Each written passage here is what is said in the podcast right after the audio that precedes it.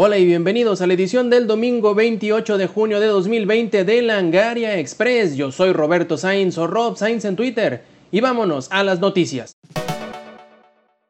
Durante la semana, el sitio de finanzas Bloomberg reportó que Nintendo dejará el mercado de los juegos de smartphone debido a los pobres resultados que han tenido sus últimos juegos, en especial el tan esperado Super Mario Kart Tour, que salió a finales del año pasado y que no superó las expectativas que tenía Nintendo para el mismo. Las acciones de Nintendo bajaron 4% en respuesta a esta noticia, pero parece que el inesperado fenómeno de ventas de Animal Crossing para Switch les ha hecho cambiar su estrategia y realmente enfocar todos sus esfuerzos en el ecosistema de su propia consola, el Nintendo Switch. Los juegos de Nintendo en móviles, a pesar de tener grandes franquicias como Super Mario Bros., Mario Kart, Animal Crossing y Fire Emblem, realmente nunca tuvieron un crecimiento exponencial como se esperaba, y únicamente Fire Emblem Heroes fue el más popular. Incluso en épocas de COVID, donde muchos juegos digitales han tenido un inesperado auge, los juegos de Nintendo en móviles no tuvieron un crecimiento, sino al contrario. Originalmente Nintendo tenía planeado lanzar de 3 a 4 juegos móviles por año, junto con el desarrollador DNA, pero debido a los bajos números de ingresos y el crecimiento de los mismos, se espera que se estrene de menos un último juego antes de que acabe el año fiscal, y parece que será todo. Otra de las razones que Nintendo explica es el motivo del bajo éxito de sus juegos es que las franquicias brillan mucho más cuando los juegos están diseñados para los controles que la compañía crea en sus consolas, y en los smartphones nunca han sido una experiencia muy cómoda de jugar. Al mismo tiempo, días después, tuvo lugar una nueva transmisión de Pokémon Presents en donde se presentó Pokémon Unite, un juego estilo MOBA basado en el universo de Pokémon y donde los propios Pokémon serán los héroes del mismo. Pokémon Unite está siendo desarrollado por el estudio Timmy de Tencent Games. Llegará a smartphone y a Nintendo Switch como un juego free to play con microtransacciones dentro del mismo. Eso sí, aún no se da una fecha aproximada de lanzamiento y tendrá crossplay. Tokyo Game Show finalmente decide cómo será su formato este año, en línea. El comité organizador de Tokyo Game Show había estado muy callado para la edición que se celebraría este año, obviamente con las esperanzas de que la contingencia sanitaria se levantara en todos lados. Pero no fue así. Viendo esto es que han decidido que cambie de formato, yendo de uno presencial a uno en línea. Y es que al ver que el año pasado tuvieron más de un cuarto de millón de asistentes, es natural que deban extremar precauciones. El evento será llevado a cabo en dos partes. Primero que nada, una seguidilla de streams que podrás disfrutar desde la comodidad de tu casa, y eventos detrás de cámara que estarán transmitiéndose entre el 23 y el 27 de septiembre. Además de anuncios y trailers como es costumbre, también habrán distintos torneos de eSport y mesas de discusión para mantener entretenidos a todo mundo. Microsoft tiene tiempo ofreciendo financiamiento para sus consolas y con el Xbox Series X no será la excepción. En una reciente plática en GameLab, Phil Spencer platicó sobre sus planes para con la suscripción Xbox All Access, que dará acceso al Xbox Series X, a la suscripción Xbox Live Gold y al Xbox Game Pass a cambio de un pago fijo mensual durante dos años. Este plan de financiamiento ya ha estado vigente con otros modelos de la consola Xbox y ha tenido bastante éxito con anterioridad, por lo que implementarlo para la siguiente generación era algo lógico. Dice Spencer que la implementación del Xbox All Access será primordial para el éxito del Series X, pues dará la oportunidad de que más gente pueda tener una consola de nueva generación sin necesidad de poner una cantidad obscena de dinero por adelantado. Todo parece indicar que ya sabemos no solo en qué está trabajando Rocksteady, sino también Warner Bros. Montreal. Mucho se ha rumoreado sobre en lo que ha estado trabajando Rocksteady después de Batman Arkham Knight, yendo desde un juego de Superman hasta uno de Harry Potter, del cual ahora se rumorea se está encargando a Avalanche. Ahora la marea del rumor nos lleva a otro lado. Según reporta Eurogamer, Rocksteady estaría trabajando en un título basado en el Escuadrón Suicida y Warner Bros. Montreal seguiría con juegos de Batman. Ambos serían juegos para plataformas de nueva generación y serían anunciados o mostrados en el evento DC Fandom en agosto. La fuente de estos reportes son el registro de un par de dominios web que sugerirían lo anterior, ya que tanto Suicide Squad KillTheJusticeLeague.com como GothamKnightsGame.com han sido registrados recientemente.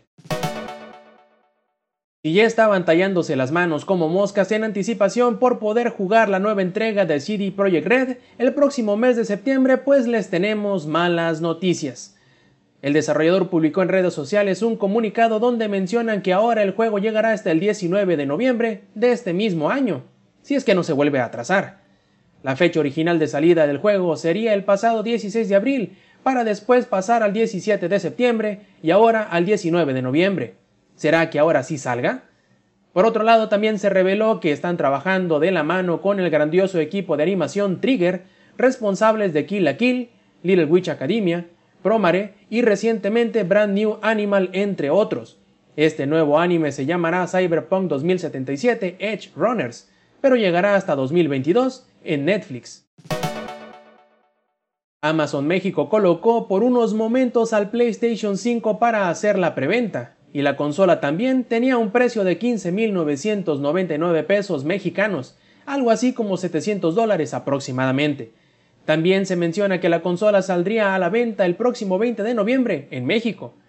Momentos después la posibilidad de hacer preventa y el costo y la fecha desaparecieron, pero la consola sigue estando catalogada en la tienda, probablemente para cuando se revele el precio y la salida oficial. Hasta el momento, Sony no ha dado un precio ni una fecha de salida oficial, pero lo más seguro es que el evento de julio, que aún no tiene fecha exacta, se revelen estos dos elementos y comiencen la preventa oficial de la consola. Aunque por todos los rumores es muy probable que este sea el precio final de la consola, al menos en México. Nintendo anunció que la próxima actualización de Animal Crossing New Horizons llegará el próximo 3 de julio, donde podrás finalmente nadar y bucear en el mar. Esta actividad era uno de los nuevos elementos de Animal Crossing New Leaf y se extrañaba que no estuvieran presentes en la versión para el juego de Switch, hasta ahora. Como en la versión del 3DS, en el mar podrás descubrir nuevas especies marinas para poder llenar tus acuarios en el museo. Lo mejor es que también anunciaron que ya están trabajando en la próxima actualización que vendrá después de esta, la cual llegará a inicios de agosto, con los eventos de festivales de verano. El director creativo del próximo título de Assassin's Creed ha dejado la compañía tras acusaciones de infidelidad. Algunas cosas toman precedencia en la vida, y los alegatos de infidelidad marital son cosas mayores. Es por eso que Ashraf Ismail ha decidido renunciar a Ubisoft para tomarse el tiempo y darle la importancia necesaria a este problema, en el que no desea que nadie se vea afectado por asociación. Ismail asegura que en el equipo de desarrollo de Assassin's Creed Valhalla hay cientos de personas talentosas y apasionadas, que están más que deseosos de crear una experiencia para el público y que no se merecen ningún tipo de asociación con sus problemas personales y que les desea lo mejor. Siendo que los últimos meses del desarrollo se suelen dedicar a pulir problemas en los juegos, es completamente posible que la ausencia de un pilar tan importante dentro de Valhalla como lo es el editor creativo no sea tan evidente. Desde que se estrenó Apex Legends sabíamos que llegaría a todos lados, incluyendo a los smartphones. Según reveló el presidente operativo de Electronic Arts, Andrew Wilson, la versión para móviles que aún no le conocemos una imagen siquiera, llegará este mismo año tanto para iOS como para Android. Quizá este lanzamiento no sea un estreno completo, sino más bien un soft launch, que pondría un tanto a prueba la viabilidad de la versión para teléfonos antes de abrir las puertas a la gigantesca población que posee un smartphone. A final de cuentas, Microsoft no pudo tener una competencia directa con el gigante del streaming de videojuegos Twitch, y ha anunciado que cesarán todas las operaciones de Mixer. Mixer era la plataforma de streaming enfocada en videojuegos de Microsoft que tenía poco más de cuatro años en operaciones. Hace unos años tomó importancia ya que habían contratado al streamer más popular de Twitch, Ninja, con un contrato multimillonario, y muchos pensaron que esto sería un enorme movimiento para hacer crecer la plataforma, pero al parecer no fue así. Además, los usuarios de Mixer que decidan hacerlo podrán emigrar a la plataforma de Facebook Gaming, al parecer, los propios streamers más populares de Mixer no tenían idea de esta noticia y la comunidad está bastante indignada con este anuncio en redes sociales. Los últimos juegos del Arian Studio han llegado a la consola, y parece que sucederá lo mismo con Baldur's Gate 3. Es cierto que el actual proyecto del Arian Studio parece ser demasiado ambicioso como para llegar a las consolas, pero el desarrollador se siente más que listo para aceptar el reto ya que no han descartado esta posibilidad. Según reporta GameSpot, les comentó el director del juego y presidente operativo del estudio, Sven Vinke, que aunque es cierto que se encuentran concentrados en terminar la versión del juego para PC y Stadia, también es cierto que no han probado el juego en las consolas actuales. Esto tampoco quiere decir que no vaya a ser posible. La verdad es que esta misma filosofía llevaron con sus dos Divinity Original Sin, y el último de ellos llegó incluso a Switch, así que todo es posible con este talentoso grupo de desarrolladores.